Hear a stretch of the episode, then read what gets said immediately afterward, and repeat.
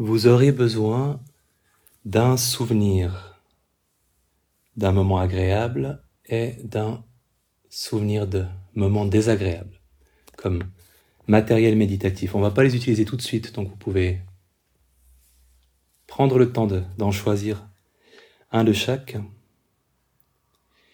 Et vous pouvez écouter comme vous voulez ce que je vais dire ce soir. Il y aura toujours des moments de méditation et des moments de causerie. Euh, vous pouvez vous être en position de méditation quand vous voulez l'être, en position plus reposante hein, quand vous voulez. Ouvrir, fermer les yeux. J'avais écrit, euh, j'avais pris des notes pour une causerie de fin de retraite euh, lors de la dernière retraite à chemin. Et à la fin de la causerie, c'est une causerie qui retraçait un peu mon parcours méditatif et ce que la méditation m'avait apporté euh, personnellement au, fil du temps. Et j'avais écrit que je, je, me sentais très reconnaissant de ce que la méditation m'avait apporté. Et je l'avais écrit en me disant, c'est un truc, euh, c'est un truc un peu bateau de dire je suis vraiment très reconnaissant à tout ce que la méditation m'a apporté. Euh, ça, pourrait manquer de, sincérité. Hein. Est-ce que je le dis, est-ce que je le dis pas? Et quand j'ai quand j'ai prononcé cette causerie, euh, au moment où j'ai prononcé cette phrase, j'étais sur le point d'éclater en sanglots d'émotion, d'une manière qui m'a complètement pris par surprise parce que c'était une phrase que j'avais écrite sans penser qu'elle susciterait quoi que ce soit en fait en moi. C'était juste un constat, la réalité que je suis reconnaissant euh, de tout ce que la méditation m'a apporté, mais je n'avais pas pris la mesure d'à quel point quelque chose en moi allait se manifester qui euh, exprimerait vraiment à quel point je l'étais vraiment reconnaissant. Et toute cette série de causeries, c'est aussi pour moi une manière d'explorer toutes les raisons pour lesquelles je suis reconnaissant envers la pratique méditative et tout ce que ça m'a apporté. Et la, causerie de ce soir, c'est un, portrait un peu général du parcours méditatif. Et ces différents points seront ensuite explorés euh, dans les prochaines semaines un par un. Donc, il y aura quand même pas mal de moments méditatifs, j'espère, et pas, pas tant de, de blabla que ça. Euh, en gros, que faisons-nous quand nous méditons? Pourquoi le faisons-nous? Qu'est-ce qu'on en attend? Comment? Et tout en en parlant, on va le faire. Une première différence, moi qui viens d'un d'une formation de psychologue, un, contexte aussi où j'ai tendance à comparer la méditation avec la psychothérapie, une différence essentielle entre la pratique méditative et la psychothérapie, c'est qu'en psychothérapie, on se réfère à un modèle médical où on veut rétablir la santé. On part du principe qu'il y a quelque chose qui la menace et on veut retrouver un bien-être euh, après avoir expérimenté un mal-être. Et dans la perspective méditative, c'est un peu plus ambitieux. C'est une ambition qu'on a peut-être un peu euh, aussi héritée euh, de la philosophie bouddhiste qui est à l'origine des techniques qu'on utilise. Euh, il s'agit d'être un... enfin, il s'agit pas.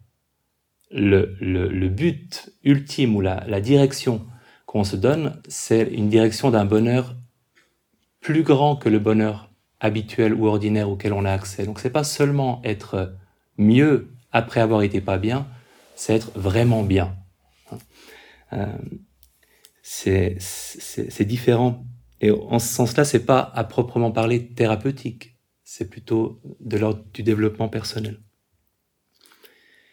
Et ce, être très bien, si, je prends la philosophie bouddhiste, ils définissent finalement de façon très simple que c'est être libéré d'une souffrance, d'un stress humain causé par tout ce qui peut nous en causer. Alors le stress, il y a, des listes. Le stress causé par le vieillissement, par la maladie, par le chagrin, la douleur, l'affliction, le désespoir, le stress, j'aime beaucoup ces deux stress-là. Le stress d'être uni avec ce que l'on n'aime pas et le stress d'être séparé de ce qu'on aime. Euh, et finalement le stress de ne pas obtenir ce qu'on désire. Donc tous ces stress qui sont tous absolument inévitables, le problème n'est pas qu'ils existent, le problème est qu'on en souffre plus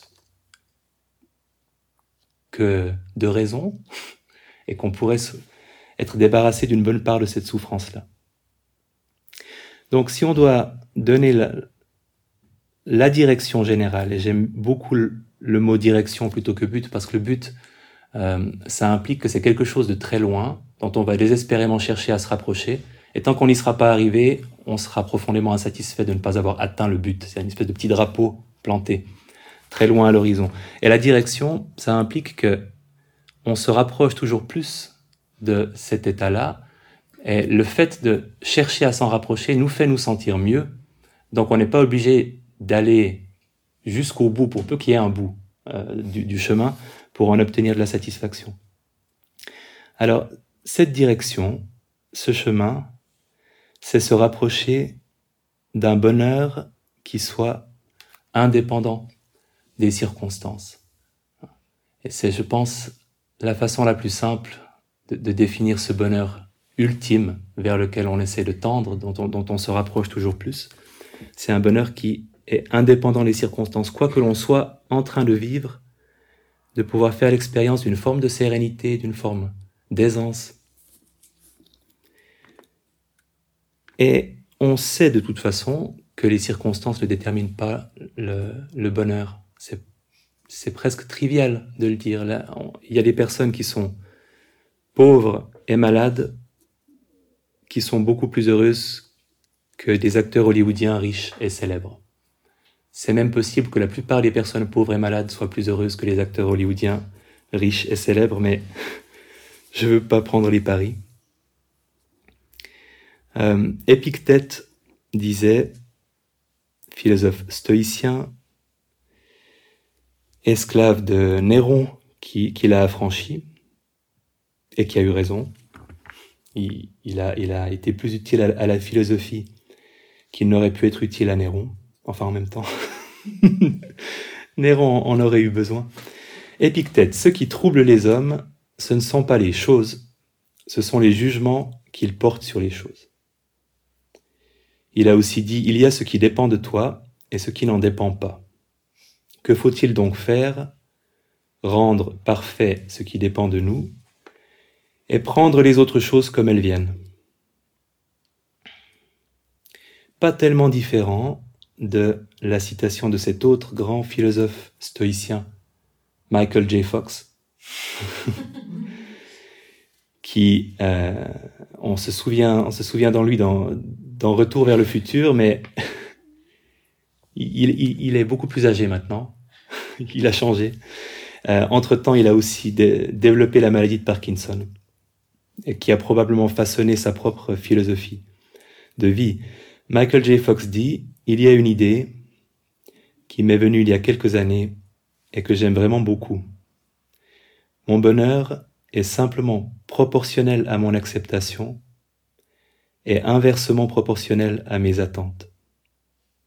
C'est la clé pour moi si je peux accepter la vérité de voilà ce que j'ai à vivre, ce n'est pas ce que j'attendais, mais c'est la réalité de mon expérience, alors il me vient toute cette liberté de vivre d'autres choses. Alors ce bonheur, indépendant des circonstances, comment est-ce qu'on le cultive? Comment est-ce qu'on s'en rapproche? Et en fait, la théorie méditative, elle est alors, ça dépend le degré de précision, le microscope ou la loupe qu'on décide d'utiliser, mais elle est à la base très très simple. Notre vie est une suite d'instants. On peut découper notre vie en une succession d'instants, instant après instant. Et à chaque instant, on peut être en conscience de cet instant ou pas. quand on n'est pas en pleine conscience de ce qu'on est en train de vivre, de l'instant qu'on est en train de vivre, généralement, on pense au passé ou on pense au futur, ou on est pris dans un jugement ou dans une rumination, dans un état de confusion, de rêverie.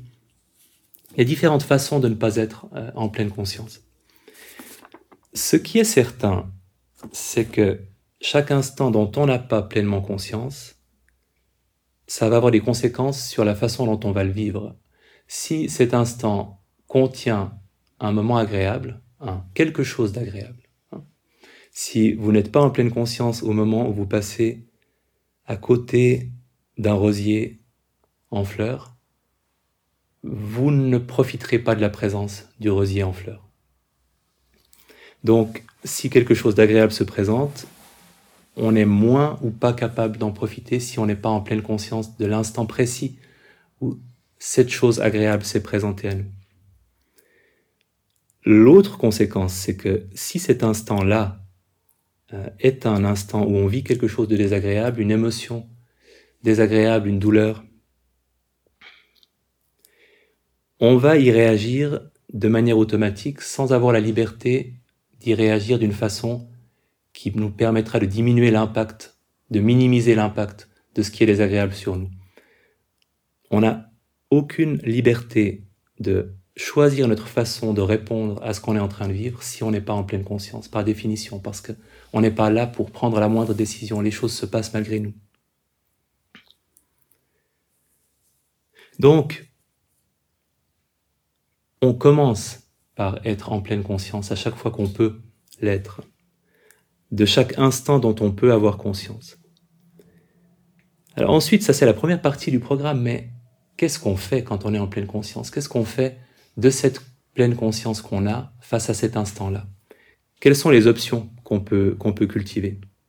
Et la pratique méditative, c'est largement une réponse à cette question-là qu'est-ce qu'on peut faire de notre précieuse attention une fois qu'on est conscient de ce qu'on est en train de vivre?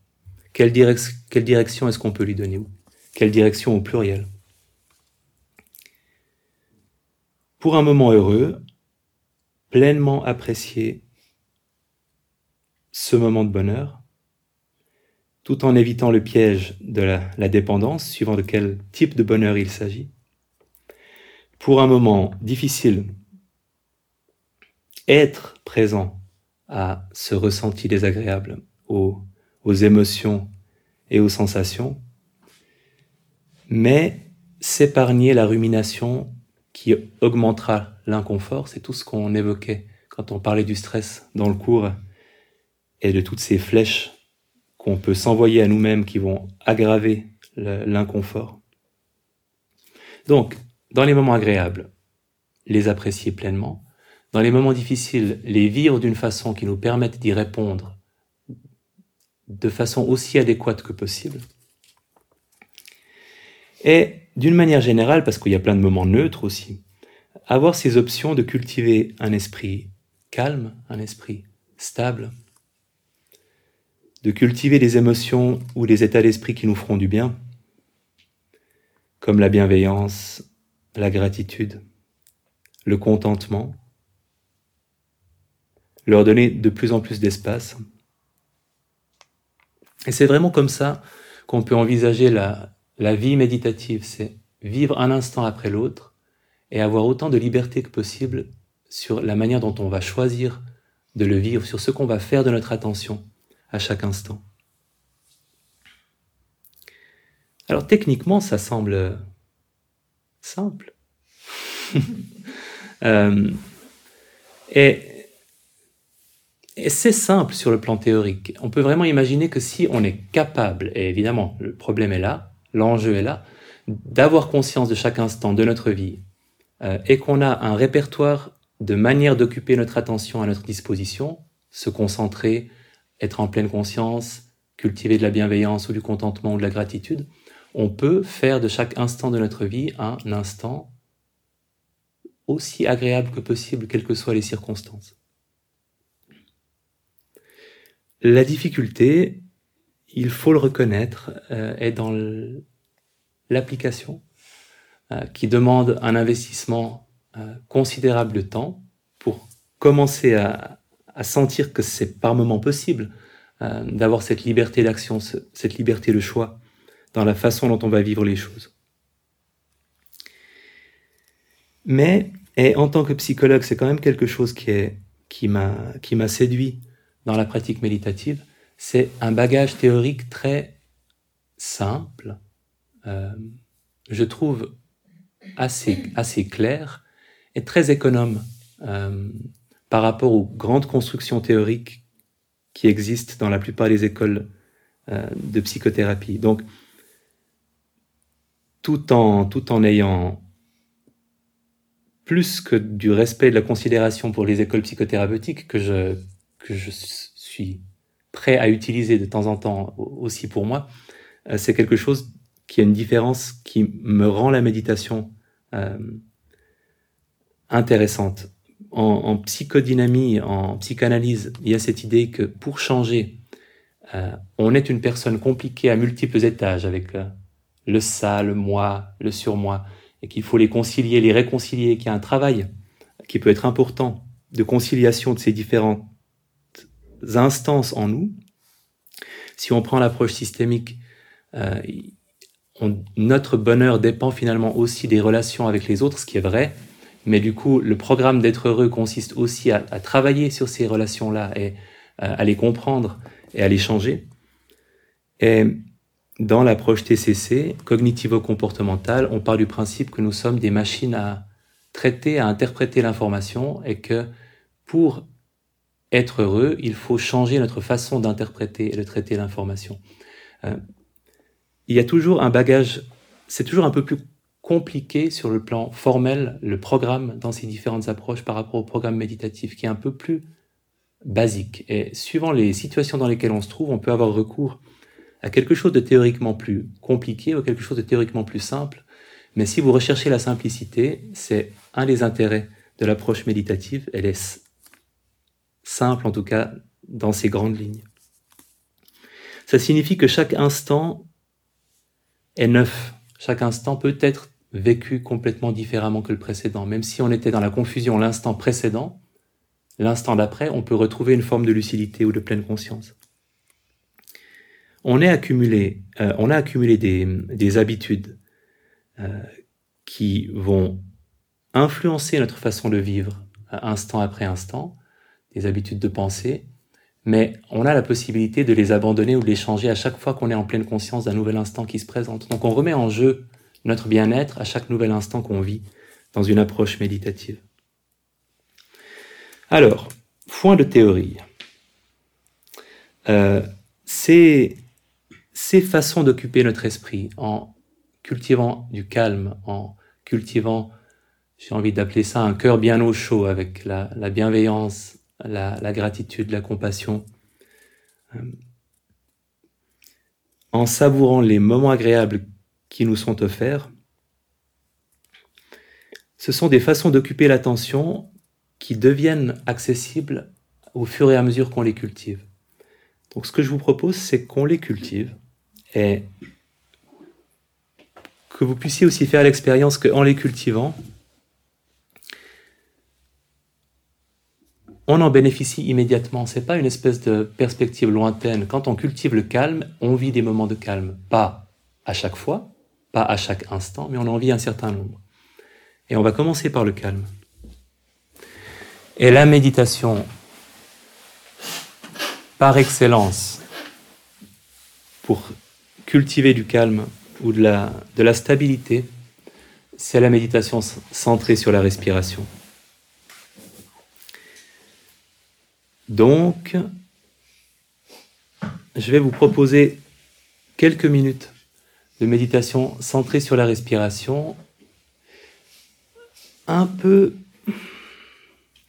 un peu à la manière qui m'aidait le plus, parce que c'est finalement la première méditation dont je suis tombé amoureux, la méditation centrée sur la respiration. Quand j'étais insomniaque, c'était ma première grande découverte, c'est que je pouvais passer ma nuit à méditer sur la respiration, en prenant la décision ferme, résolue de méditer toute la nuit sur ma respiration et que ma méditation allait échouer lamentablement au moment où je m'endormirais, mais que j'aurais passé du coup tout le temps que je n'aurais pas passé à dormir, à méditer, et que c'était infiniment plus agréable que de passer ce temps à ruminer. Donc je, vais revenir un peu, essayer de retrouver ce que j'avais trouvé de génial dans, dans cette façon de stabiliser l'esprit, de le calmer.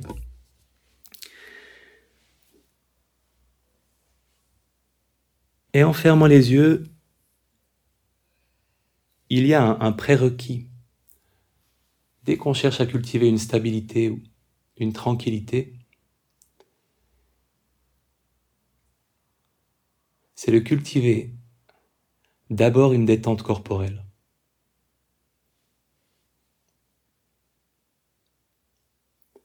Et en fermant les yeux,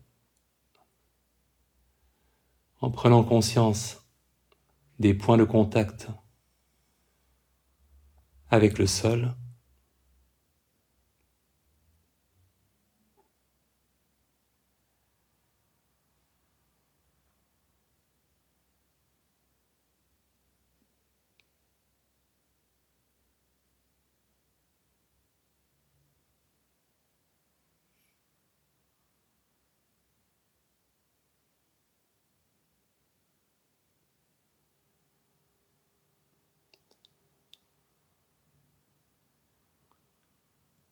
Les points de contact avec le coussin, le banc, la chaise.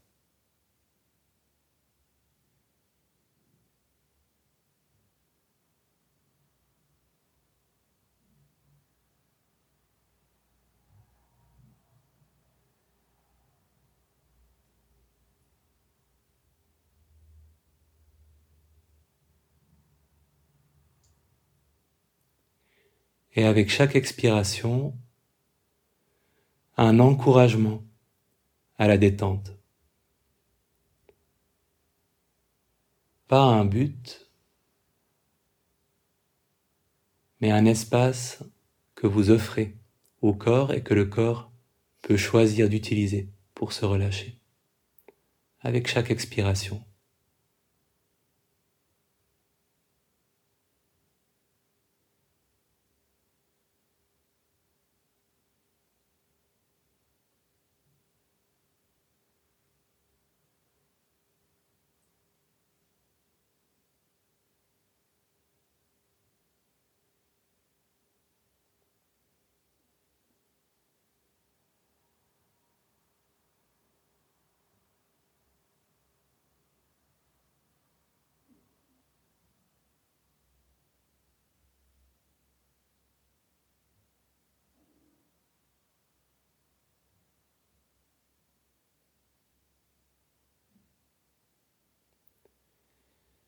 Et quand le corps est aussi relâché qu'il peut l'être,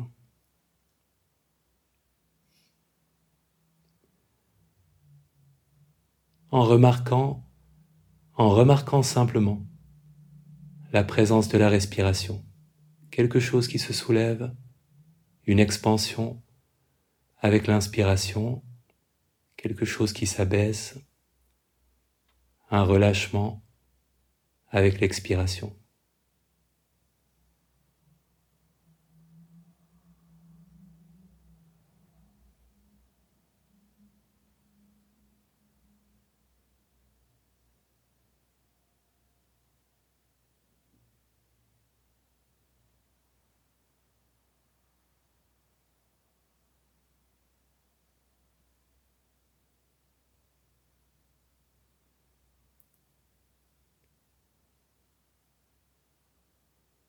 Faisant de l'endroit où cette sensation est la plus présente le centre de l'attention.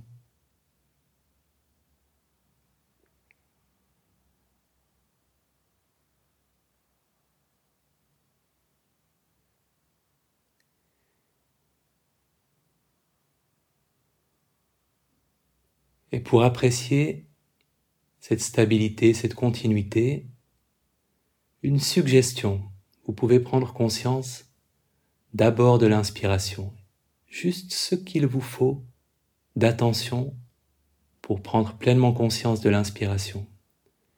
Quand vous avez pris conscience de l'inspiration, prenant conscience de l'expiration, avec juste ce qu'il vous faut d'attention pour prendre conscience simplement de l'expiration sur toute sa durée.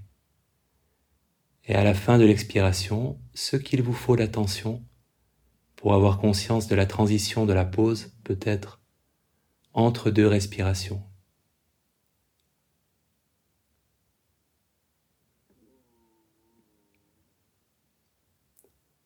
Si ça vous aide en nommant, levez ou inspire quand vous sentez l'inspiration, baissez ou expire quand vous sentez l'expiration, corps dans l'espace entre deux respirations, toucher. Avec cette idée de continuité, seulement la quantité nécessaire pour une inspiration, puis une expiration, puis un moment de transition en commençant par celle-ci.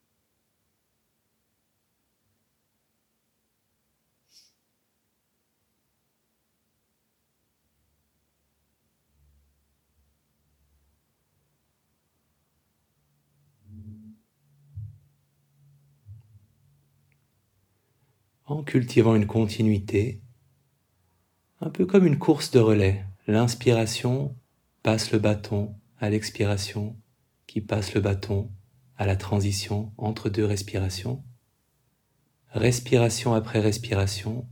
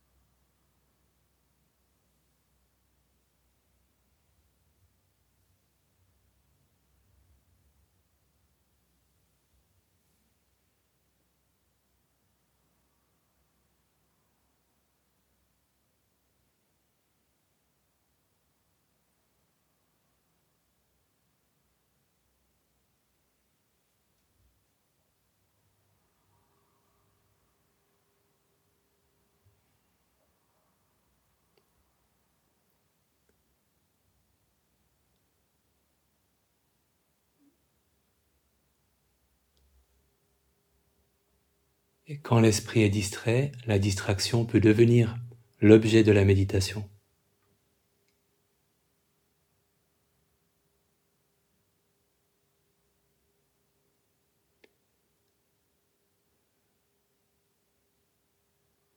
Et revenant à cette respiration-là, comme si c'était la première, la seule.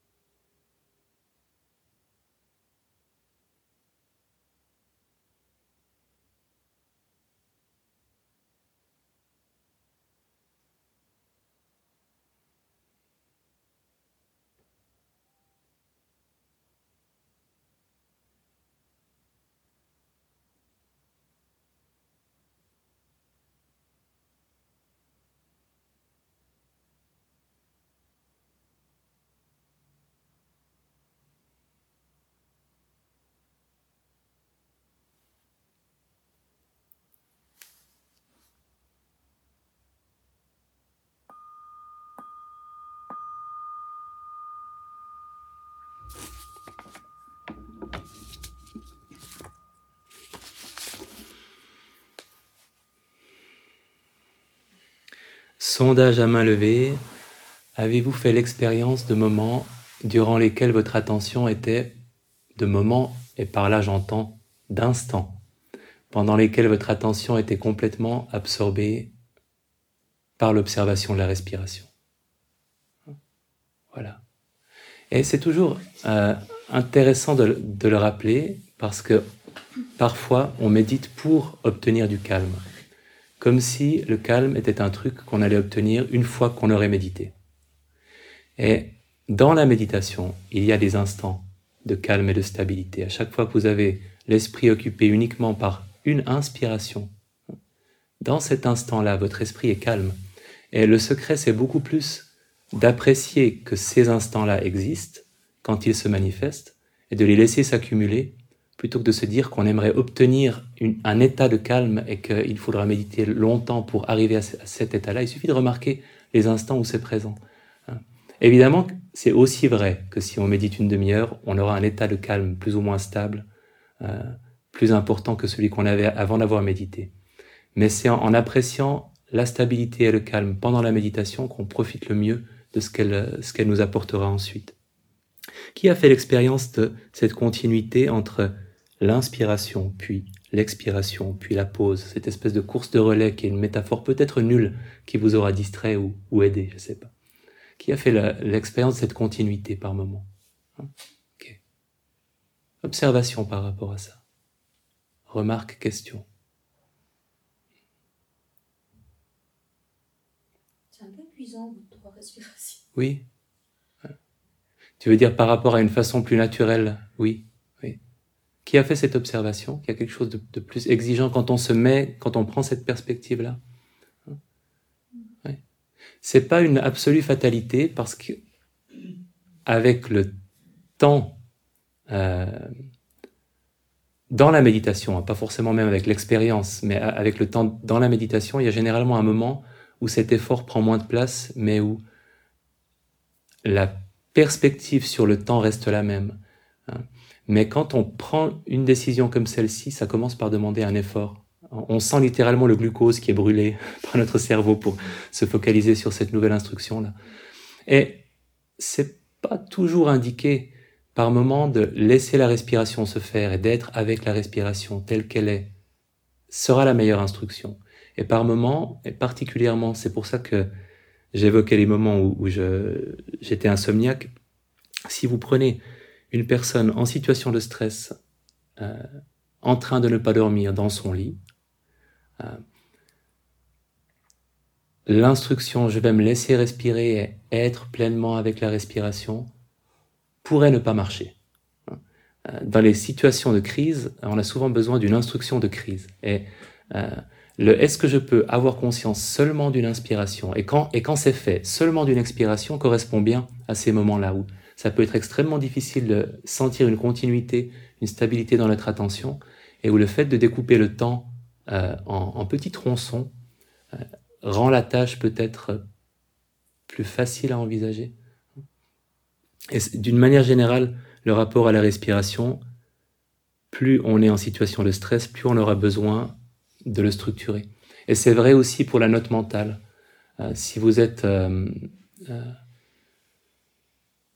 sur votre lieu de travail et que vous venez de vous faire horriblement euh, engueuler par un, supérieur hiérarchique ou d'avoir un conflit avec un collègue, et que la porte se ferme et que vous avez cinq minutes avant le briefing de 10h30, euh, probablement qu'une méditation où vous comptez les respirations, où, vous nommez lever, baisser, euh, ou inspire, expire, vous aidera plus que si vous vous mettez simplement à observer votre respiration telle que vous la trouvez. Pas certain, mais c'est probable, parce que c'est plus difficile de faire confiance au, au, flot de la respiration et à notre capacité à, à la sentir euh, et à, à, être concentré sur elle quand on est dans cet état-là. D'autres choses?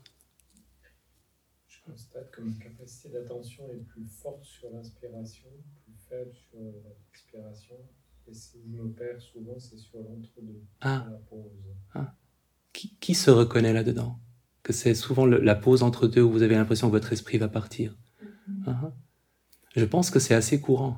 Et il y a vraiment, bah, il y a plusieurs choses qui se passent, mais au moment de l'inspiration, c'est le plus intense et c'est pas associé à de la détente. À l'expiration, il y a clairement un mouvement de détente. Donc il y a déjà quelque chose d'un tout petit peu moins lucide euh, naturellement quand on expire. Et évidemment, quand on a fini d'expirer, ben, le travail est fait. Euh, c'est bon, j'ai respiré. Maintenant, je fais quoi? Et, je prends conscience de quoi? Parce que le, paysage des sensations est très calme. Autant l'inspiration est très intense, l'expiration l'est aussi, surtout au début, et puis après, elle perd en intensité. Autant le, temps de transition si on a l'impression qu'il y en a un, qu'il y a une pause, euh, il, est, assez plat en termes d'intensité de sensation. Et c'est en effet un moment où beaucoup de gens se perdent, et c'est d'autant plus intéressant d'en faire quelque chose, c'est-à-dire de faire de ce moment un moment spécial dans votre méditation centrée sur la respiration, où vous occupez votre attention avec quelque chose de précis. Euh, et il y a des alternatives qu'on a souvent explorées ensemble. On peut le faire juste pendant une minute pour voir ce que ça, change pour vous. Si vous revenez à la semaine prochaine pour la, la soirée sur la concentration, qui est un vilain mot, sur la stabilité, euh, on fera plusieurs de ces exercices aussi.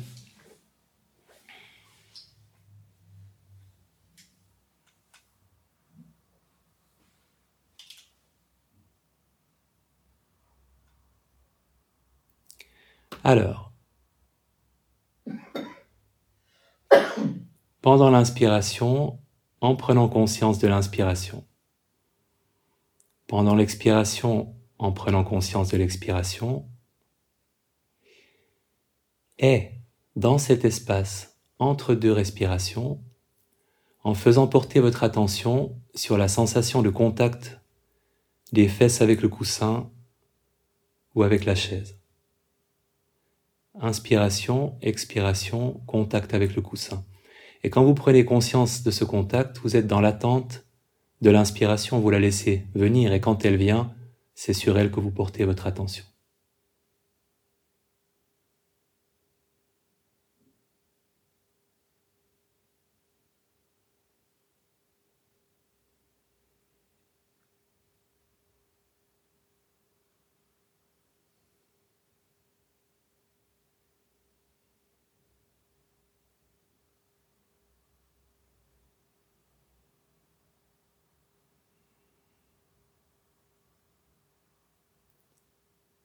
Une manière de parquer en quelque sorte votre attention dans cette sensation de contact.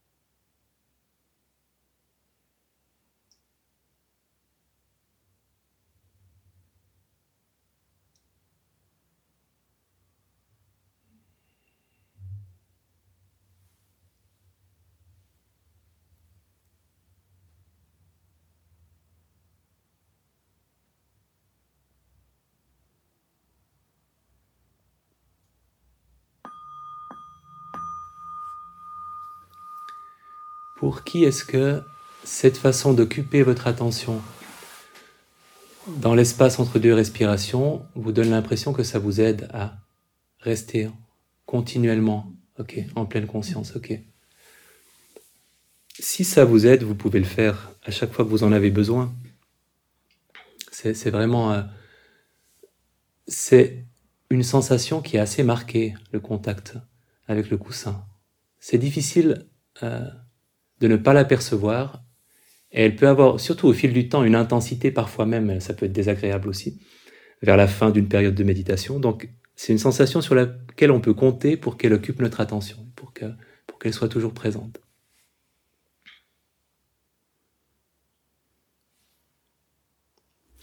Alors, une partie du chemin méditatif, une, une des manières euh, d'occuper notre attention, c'est de la tranquilliser, de la stabiliser. Et c'est ce qu'on vient de faire. Et on peut le faire à chaque fois qu'on en a besoin. Et c'est la base finalement sur laquelle s'appuie tout ce qu'on fait en méditation. C'est cette capacité-là à, stabiliser l'attention, à l'occuper avec quelque chose euh, qui ne laisse plus de place ou moins de place aux ruminations et aux pensées qui contribuent à, à notre mal-être. Un autre aspect de la pratique méditative qui n'est pas vraiment un aspect de la pratique méditative formelle, plutôt informelle, c'est de profiter pleinement des moments agréables. Et je vous propose de prendre une position assise confortable. Si vous avez besoin de changer un peu de position, vous pouvez.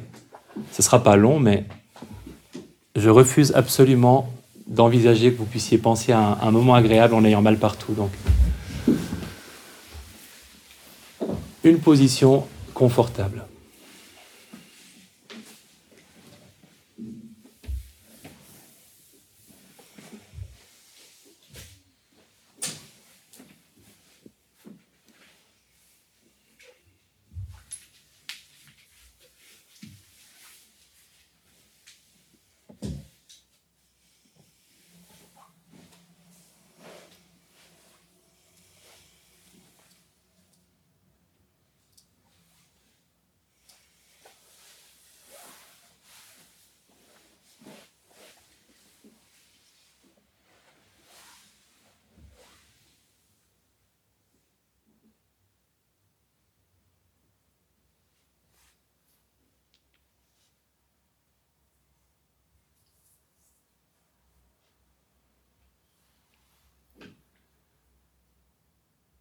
Et une fois de plus, est-ce que le corps est aussi détendu qu'il peut l'être, la tête aux pieds en passant par les épaules, le dos, les bras, les mains, le bassin, les jambes? À l'expiration, un peu plus de détente.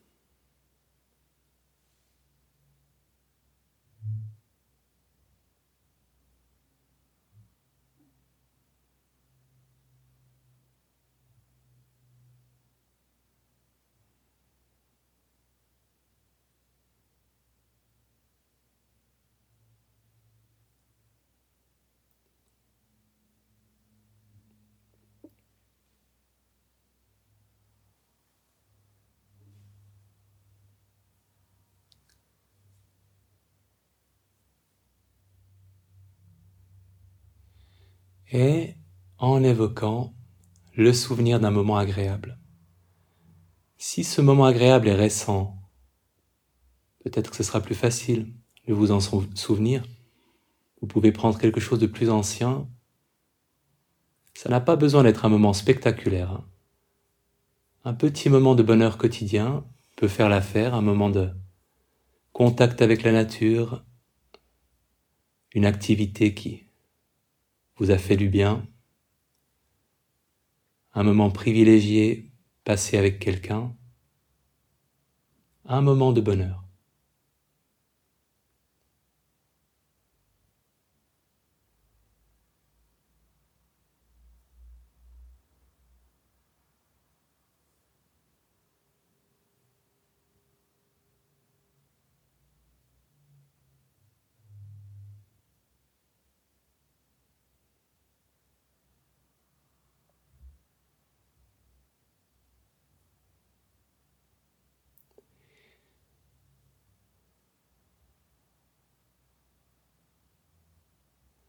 Quand vous en avez un à l'esprit,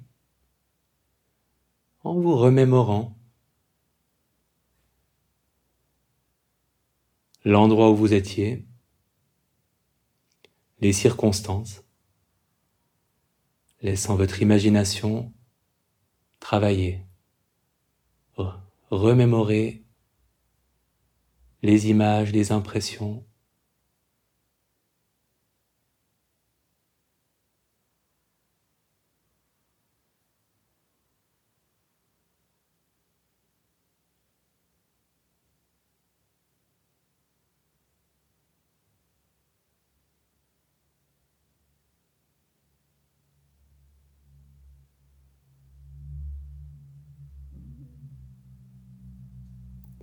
Que s'est-il passé dans ce moment agréable?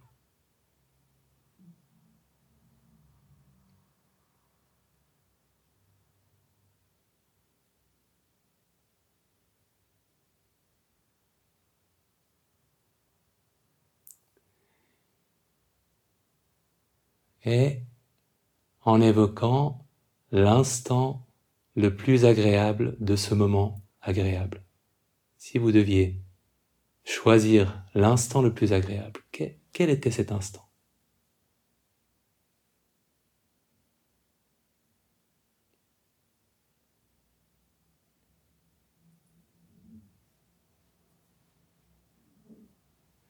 En évoquant cet instant, lui donnant de la place, en appréciant comment votre corps réagit à ce souvenir. Qu'est-ce que c'est qu'un corps qui se souvient d'un instant heureux? Quelles sont les sensations, l'état, du corps?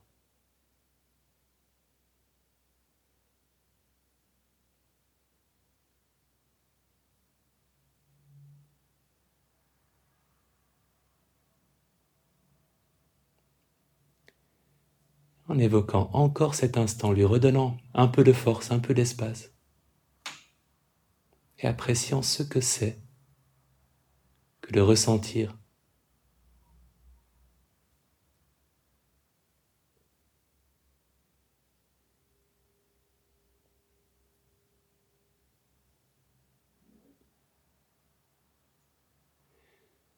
et en appréciant ce que c'est qu'un esprit qui vit un moment agréable. Quel nom est-ce que vous pourriez donner aux émotions, aux états d'esprit qui étaient présents? Prenons le temps de les nommer.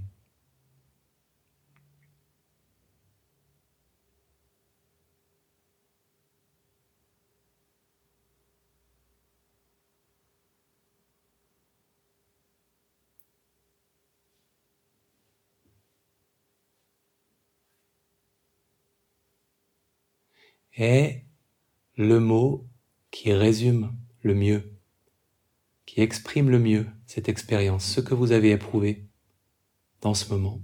Si vous deviez garder un mot,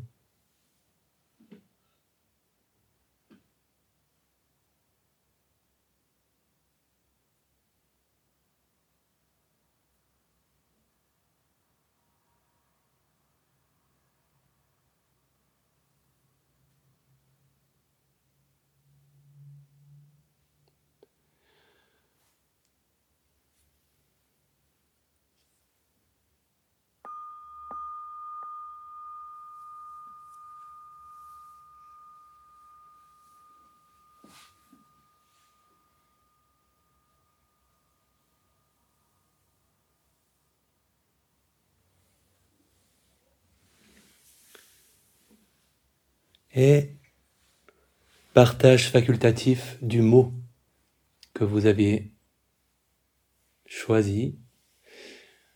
Vous pouvez dire je passe si vous voulez passer votre tour. Pour moi, c'était complicité. Une joie amoureuse. Mmh. Plaisir. Chaleur. Joie. Béatitude. Oubli de soi. Communication. Complicité. Présence. plénitude, Bien-être. Bonheur. Calme. Accueil. Lâcher prise. Hmm. Et c'est pas automatique. Pour qui est-ce que, au niveau corporel, il y avait quelque chose que vous avez pu remarquer qui était comme un, une signature dans le corps de, de, se souvenir quand vous y avez pensé, quelque chose que vous sentiez dans le corps, à, un endroit ou à un autre, d'une manière ou d'une autre. Qui a observé ça? Ok, Parce que ça dépend du type de souvenir parfois aussi. Il y en a qui, qui évoquent instantanément quelque chose. Euh, quelques mots-clés pour décrire euh, ce que c'est qu'un corps qui vit un moment agréable. Quelles caractéristiques est-ce qu'il avait? Comment vous décririez les sensations? Pour moi, il y avait une forme de chaleur. Lancer des mots dans l'espace de la salle. Si. Détente. Détente. Hein. Respiration profonde. Hein, respiration profonde. Le picotement. Hein. Plexus relâché. Oui. Le, le, le contact conscient. Le sourire. euh, Sourire qui se dessine. Ouais. ouais. Alors, ouais. À une sorte d'expansion. Hein, aussi. ici, quelque chose qui s'ouvre. Oui, oui. Très souvent, euh, parfois au- niveau du plexus, la poitrine, euh, de l'abdomen, quelque chose qui se relâche ou qui s'ouvre. euh, et c'est pas forcément une sensation qui est extrêmement précise. Euh, C'est quelque chose aussi qu'on observe dans le cours. Les moments désagréables ont des signatures physiques très anatomiquement précises. La gorge serrée, l'estomac noué. Et les moments agréables, c'est souvent quelque chose de plus diffus, de plus, de plus subtil, de plus léger, hein, et pas forcément euh, localisé avec la même précision. Alors, Ton gong était dérangeant. t'aurais voulu que ça continue. Alors justement, c'est pour ça que je voulais re- refaire cette méditation qui fait aussi partie du cours. Pour la plupart d'entre vous, ça fait un moment que vous avez fait votre cours MBSR, donc euh, un petit rafraîchissement peut faire du bien. C'est un des plaisirs de la vie en pleine conscience que j'évoquais tout à l'heure. Une des choses qu'on peut faire dans ces instants-là, c'est quand quelque chose d'agréable est présent, de l'apprécier, mais comme on apprécie euh, une gorgée de café, un, bon vin euh, ou l'odeur d'une fleur, euh, d'apprécier un moment agréable en connaisseur, en, en gastronome, et d'être complètement là pour en profiter. Et un des drames de nos vies, c'est que parmi tous les moments agréables qui se présentent à nous, il y en a plein qu'on, ou bien qu'on manque complètement, parce qu'on pense à autre chose, et qu'il y a un, stress qui nous éloigne, euh, qui fait que nos préoccupations nous éloignent de ce qu'on est en train de vivre, ou alors on n'en profite pas pleinement, simplement. Euh, Et je pense, c'est une question, c'est une question bête, mais en même temps, il me faut les réponses bêtes aussi. Euh, pour qui est-ce que c'était agréable de revisiter un moment agréable? Pour moi, c'était tragique. Ok. Euh, c'est sacrément agréable d'être en pleine conscience d'un moment agréable. Donc, euh, l'en- l'encouragement, c'est d'avoir cette perspective-là. On a une marge pour et parfois de repenser un moment agréable nous fait. C'est comme quand on, on réchauffe le gratin de pâte. parfois, il est meilleur le lendemain réchauffé. Euh, c'est un, peu- c'est un peu pareil. La, la réminiscence de moments agréables, c'est quelque chose. Tant que, tant que c'est pas une fuite de la réalité, c'est une activité tout à fait valable euh, et une façon d'utiliser notre, notre pleine conscience aussi. hein. Et puis comment éviter que ça soit de la nostalgie? Ben, c'est ça, on peut pas. Par moment, ça le sera. Euh, mais ça vaut, ça vaut pas la peine de jeter le, le bébé avec l'eau du bain. Euh, C'est-à-dire que c'est une activité qui peut nous faire du bien. Et finalement, c'est notre discernement, quand on est en train d'y penser, qui peut nous, nous faire sentir quand on glisse vers quelque chose qui n'est plus aussi agréable que ça et, qui, a, qui, a, qui a une dimension euh, de tristesse ou de, ou de regret. Euh, si on est en pleine conscience de ce qu'on est en train de vivre dans ces moments-là, c'est quelque chose qu'on sent. Et on a, on a la liberté de rester euh, ou de passer à autre chose aussi. Et en effet, ça peut se colorer de, de quelque chose de nostalgique. Et le souvenir est, est avant tout les, les moments quand ils se présentent. C'est génial quand un moment agréable se présente et qu'on se dit là, j'en ai complètement profité. C'est extrêmement agréable. Et plus, plus on en prend conscience, plus c'est facile de le faire. Plus ça se passe spontanément aussi. Euh, bon. Ça, c'est une autre façon d'utiliser notre précieuse attention quand on est face à quelque chose d'agréable. Une autre façon d'utiliser notre attention, c'est de cultiver des états qui nous font du bien, des états psychologiques, des, des attitudes qui vont nous faire du bien. Ce qu'on va faire maintenant dans une position confortable. C'est aussi valable pour moi. Ah.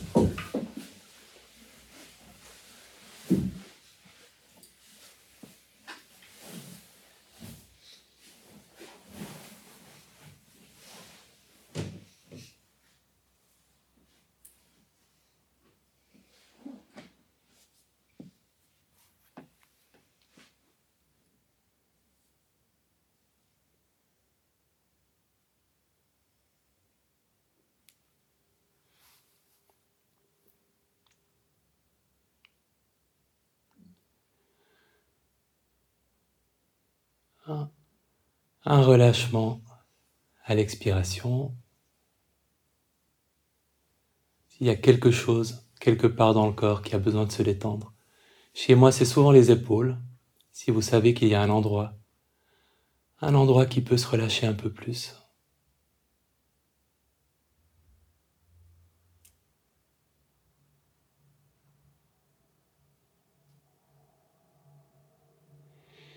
et en évoquant une personne de votre présent ou de votre passé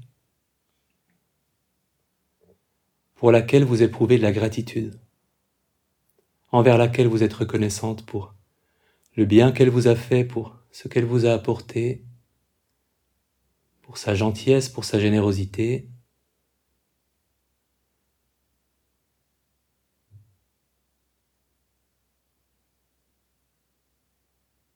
peut-être la personne pour laquelle vous éprouvez le plus de gratitude.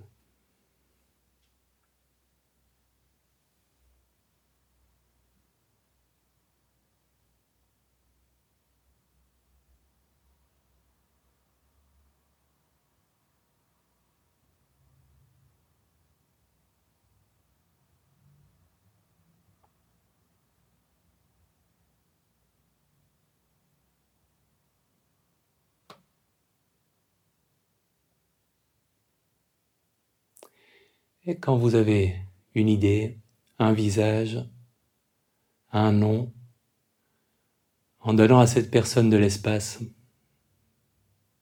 vous pouvez imaginer qu'elle est présente, qu'elle est à côté de vous, près de vous, en utilisant votre imagination, lui faire de la place.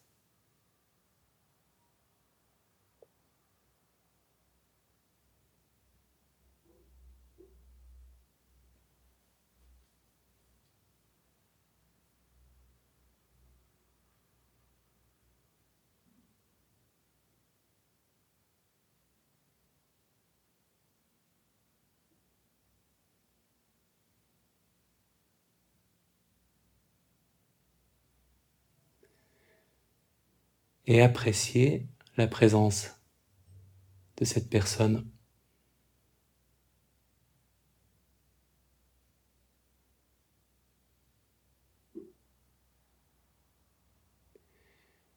Et en prenant le temps de lui adresser vos remerciements, de la remercier avec votre voix intérieure, merci pour ou je te remercie, je te remercie de quoi?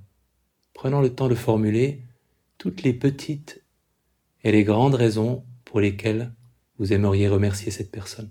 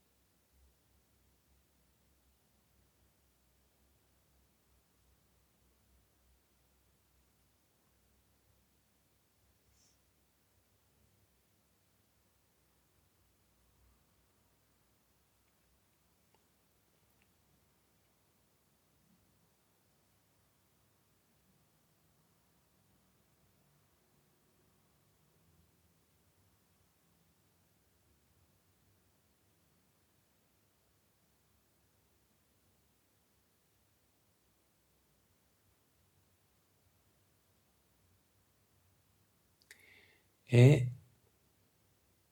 laissant cette gratitude s'exprimer avec un merci intérieur et en la laissant s'exprimer aussi dans le silence qui suit le merci, comme quelque chose qui est présent, une attitude, un ressenti, laissant cette gratitude être présente.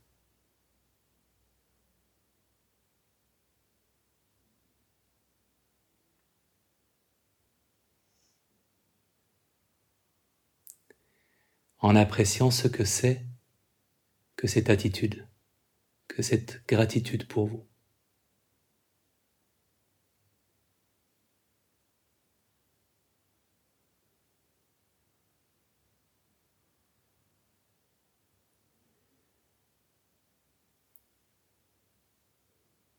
Et pour vous inspirer une phrase de bienveillance, peut-être laissant cette personne s'exprimer dans votre imagination la laissant vous adresser ce qu'on peut vous souhaiter de plus gentil dans, votre vie en ce moment.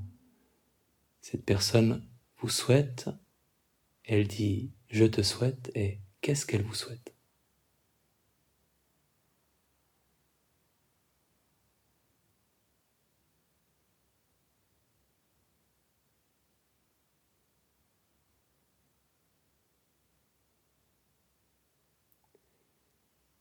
Et ce qu'elle vous a souhaité ou ce qui vous convient le mieux comme phrase de bienveillance, vous pouvez vous l'adresser à vous-même à la part de, de réceptivité, de sensibilité en vous, répétant cette phrase intérieurement, je me souhaite, la formulation qui vous convient le mieux,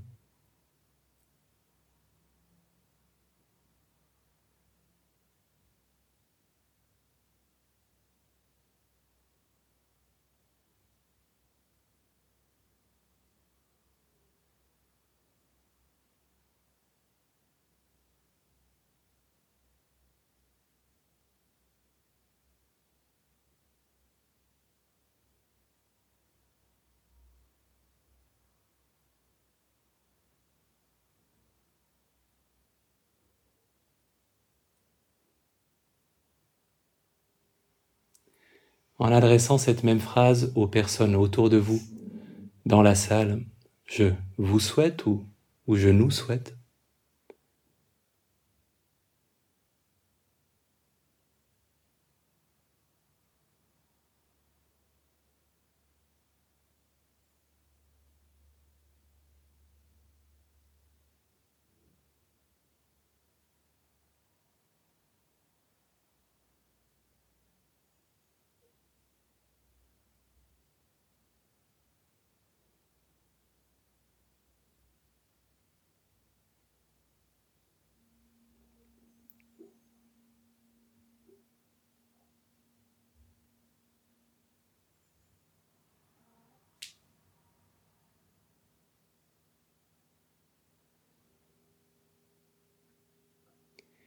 Et cette bienveillance pour les personnes autour de vous, en la laissant s'exprimer silencieusement, intérieurement, d'une manière ou d'une autre, une expression sur votre visage, un ressenti, une attitude, quelque chose.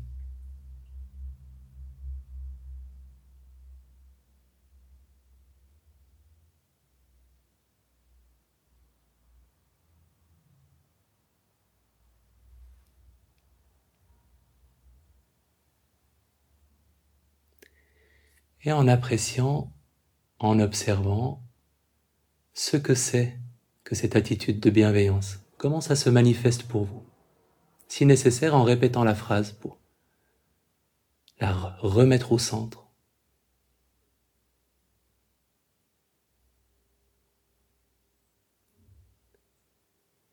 Qu'est-ce que c'est qu'un esprit occupé par cette attitude? Qu'est-ce que c'est qu'un un corps occupé par cette attitude?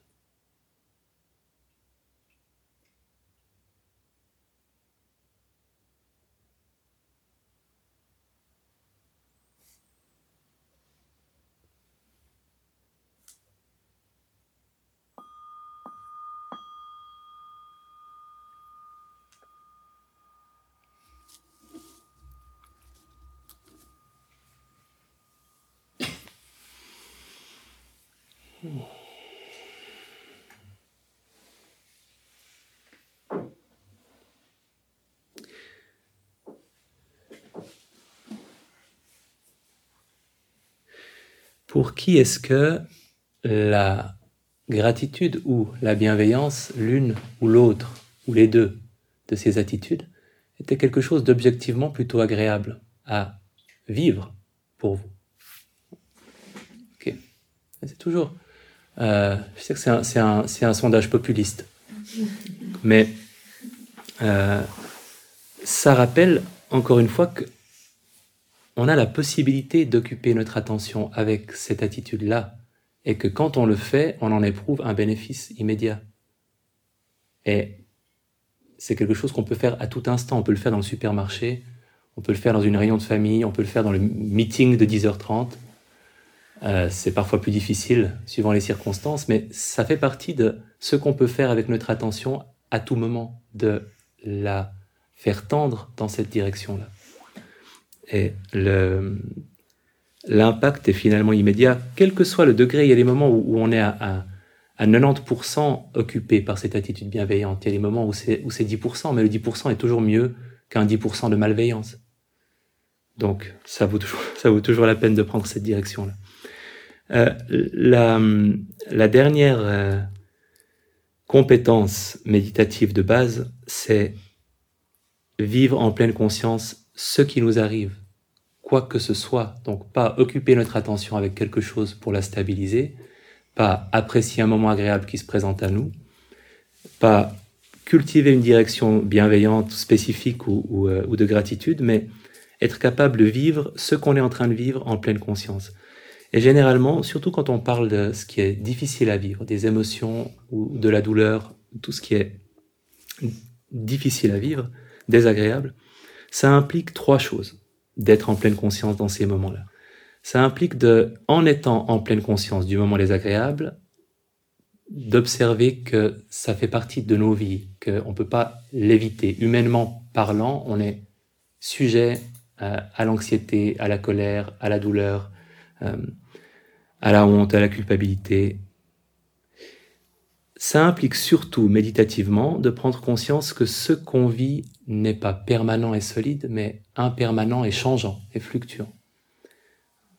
Et ça implique de prendre conscience que l'émotion désagréable ou la douleur euh, ne nous appartient pas et ne nous définit pas en tant que personne, est quelque chose qui est présent dans notre attention et qui va passer. C'est ce qu'on appelle l'impermanence pour la, nature changeante et le fameux ça aussi ça va passer de chaque émotion, de chaque euh, sensation désagréable, et la désidentification, c'est-à-dire cette capacité à observer l'émotion ou la sensation difficile comme ne faisant pas partie de nous et ne nous définissant pas en tant que personne, mais étant quelque chose qui est dans notre expérience et qui va en sortir à un moment ou à un autre. C'est la différence entre ça y est, je suis de nouveau anxieux et ah ah, il y a de l'anxiété en ce moment. Euh, je donne souvent l'exemple de cet euh, enseignant de méditation dans une gare routière indienne. Un jour, il faisait très chaud et où tout le monde autour de lui était stressé et malheureux. Et euh, à qui on demandait euh, mais ça va maître? Sachant qu'il avait un âge avancé et que sa santé était fragile. Qui avait répondu il y a de la chaleur ici mais je n'ai pas chaud. Il y a de l'impatience mais je ne suis pas impatient. Il y a de la frustration mais je ne suis pas frustré etc ça, revient vraiment à avoir cette perspective de tiens oh de la frustration oh de la colère hein. et c'est complètement différent que de se sentir défini euh, concerné et habité euh, par ce qu'on est en train de vivre. Si on s'identifie à une émotion désagréable ou à une douleur, euh, c'est généralement quand on n'est pas en pleine conscience que ça se passe. On la vit comme si elle était solide, permanente, on la vit comme si elle faisait partie de nous, et on va y réagir d'une façon qui nous rendra généralement plus malheureux, que ce soit en fuyant dans une dépendance quelconque ou en ruminant euh, sur ce qu'on est en train de vivre. Euh, c'est cette longue série de flèches qu'on avait évoquées dans le cours. Si on prend conscience de l'émotion quand elle est présente, du ressenti désagréable, il est possible de la vivre comme quelque chose de changeant et qui va passer, d'impermanent, et il est possible de la vivre comme quelque chose qui ne nous définit pas en tant que personne, qui est nié à la, tu- à la nature humaine. Tout le monde est susceptible d'avoir de la douleur ou de l'anxiété ou de la colère, euh, mais qui ne fait pas partie de notre identité. Alors, travail pratique, on va le faire. À un moment désagréable, et vous pouvez prendre une position désagréable. Non. une position agréable malgré tout. Sais que vous arrivez peut-être à court de positions agréables si vous avez fait la même erreur que moi, c'est-à-dire de rester à peu près tout le temps dans la même posture.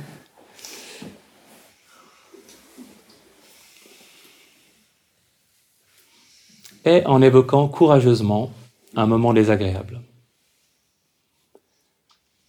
Si possible, récent, mais si votre vie est- est parfaite, il y a peut-être un passé lointain où elle n'était pas parfaite, et vous pouvez faire appel à ce passé lointain si nécessaire. Un, moment désagréable.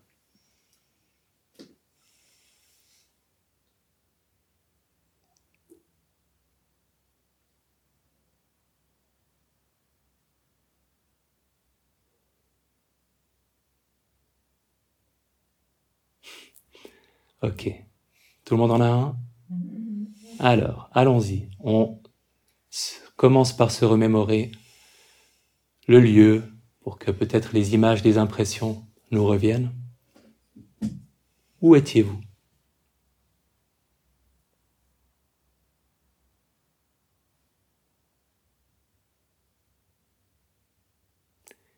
Et que s'est-il passé? Laissant ce moment vous revenir. Que s'est-il passé exactement?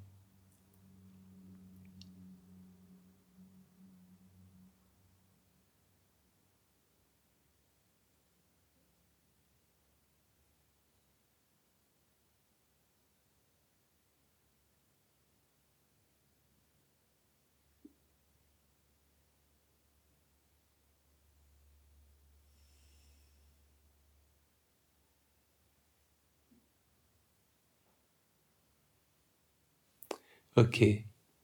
Quel a été le pire instant de ce moment désagréable? Quel a été le pire instant? Le laissant revenir au centre de votre attention.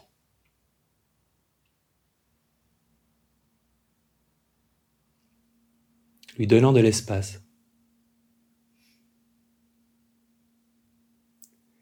Et en évoquant ce pire instant, que se passe-t-il dans le corps? Quelles sont les sensations? À quel endroit du corps?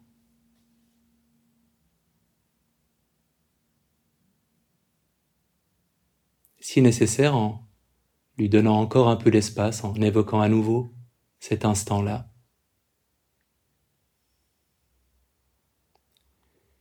Et là où votre corps réagit, répond, en y déposant votre attention, faisant de ces sensations le centre de l'attention.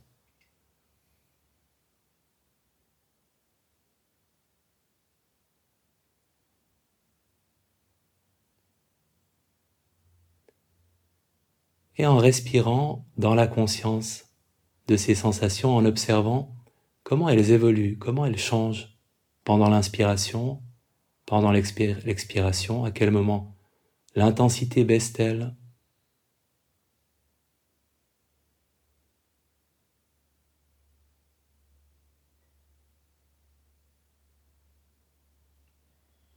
Comment l'étendue de ces sensations change-t-elle d'une respiration à l'autre, observant tout ce qui change.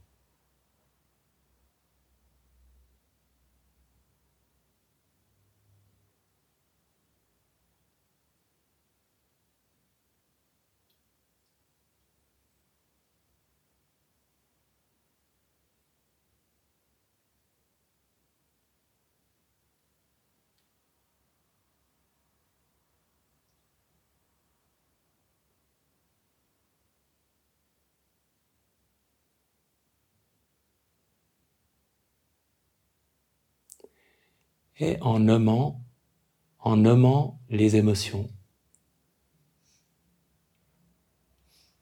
Comme disait le maître de méditation, il y a, il y a ici, qu'est-ce qu'il y a ici? Qu'est-ce qu'il y avait ici dans ce moment désagréable pour vous? Quelles émotions, quels états d'esprit?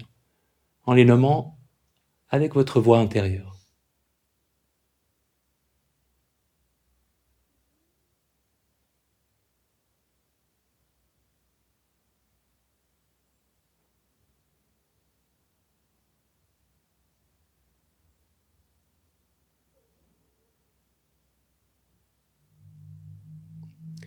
Et quand vous les avez nommés, en appréciant que ces émotions ne vous appartiennent pas, que tout le monde peut les ressentir et les ressent par moments, et que vous pouvez les observer en tant qu'objet d'observation avec curiosité. Elles ne sont pas qui vous êtes. Elles sont quelque chose qui vous est arrivé. Ramenant l'attention à la respiration, en accordant à chaque respiration et à chaque espace entre deux respirations votre complète attention.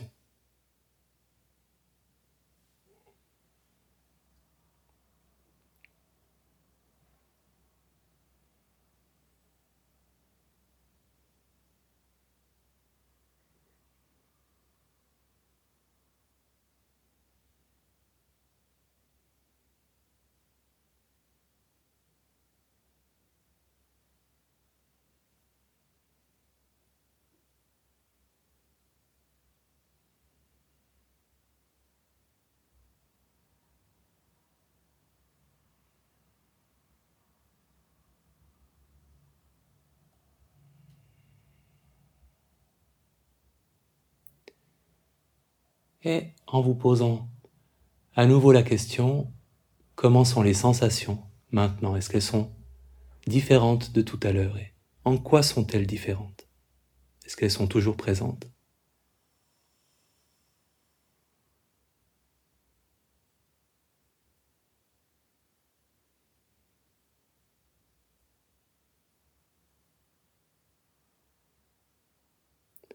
En appréciant aussi la qualité de votre esprit en ce moment? Comment est-il maintenant?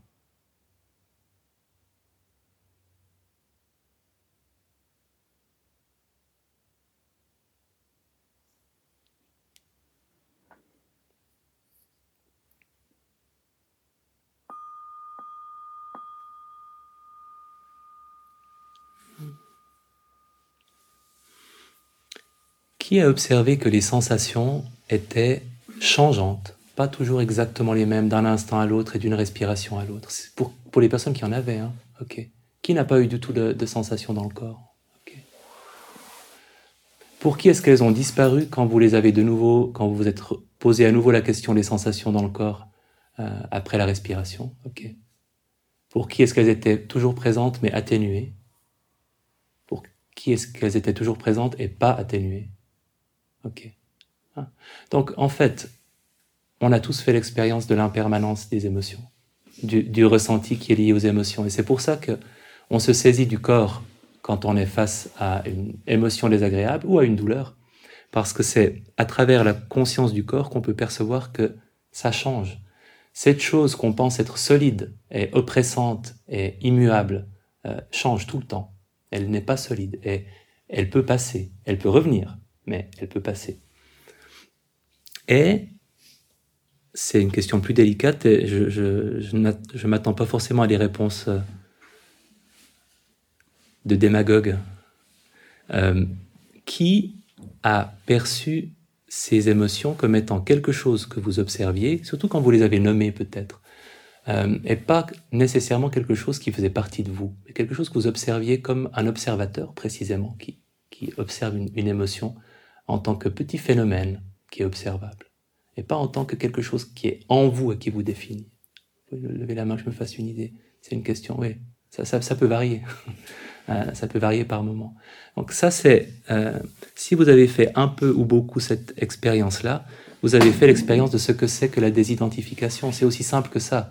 À partir du moment où on dit ah anxiété, ah colère, et euh, où on éprouve le ressenti de l'anxiété, le ressenti de la colère dans le corps, et où on éprouve que ça change, que ça varie et que ça va à un moment ou à un autre passer, on est dans cette qualité-là de pleine conscience d'un moment difficile qui, qui nous permet ensuite, avec toute la théorie que vous connaissez peut-être euh, dont vous vous rappelez du cours, qui nous permet aussi de faire face concrètement, d'une façon généralement plus intelligente et adéquate aux problèmes que ça nous pose, de prendre des décisions plus intelligentes que de se jeter sur le paquet de chips, par exemple, puisque en faisant ça, au niveau neurologique, on réactive aussi notre préfrontal, donc on réactive notre capacité à prendre des, décisions intelligentes et créatives pour nous sentir mieux, pour nous couler un bain chaud, pour téléphoner à, à quelqu'un, pour euh, pour agir, peu importe, pour faire quelque chose de, de juste par rapport à ce qu'on est en train de ressentir, ou pour ne rien faire, ce qui est souvent une excellente décision.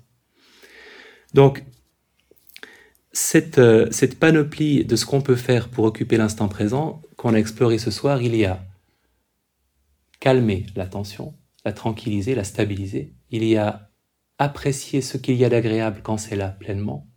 Il y a susciter des états d'esprit qui nous font du bien, hein, comme la bienveillance ou la gratitude. Et il y a finalement vivre ce qu'on vit en pleine conscience, c'est-à-dire en appréciant que ça va passer et que ce n'est pas qui nous sommes. Euh,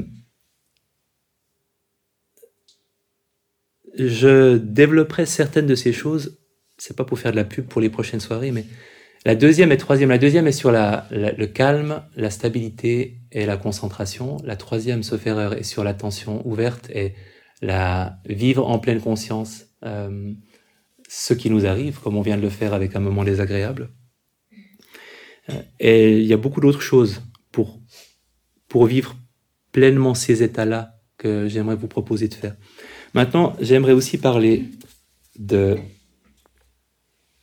puisque c'est une direction ambitieuse, euh, d'une personne qui est, selon ce qu'elle dit, et, j'ai envie de la croire parce que c'est tellement bien exprimé, euh, une, une nonne bouddhiste euh, qui est reconnue par ses pairs comme étant quelqu'un de très avancé dans la pratique méditative et qui décrit ce que c'est que d'être à sa place. Donc, écoutons.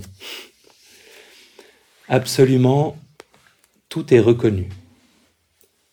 Le corps, le ressenti, la mémoire, les souvenirs, la pensée, la conscience, les sons, les images, les odeurs, les goûts, les sensations, les émotions, le rejet, l'envie, la confusion, tous sont reconnus.